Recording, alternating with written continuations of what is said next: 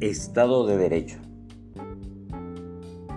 Un Estado de Derecho es regido por determinadas leyes y organizaciones, basado en una constitución, siendo la guía de las autoridades en el ámbito jurídico.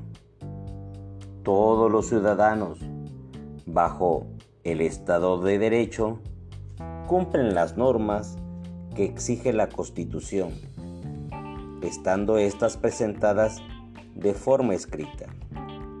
El Estado de Derecho surge cuando las acciones de los ciudadanos y de las instituciones se basan en las reglas y las leyes preestablecidas.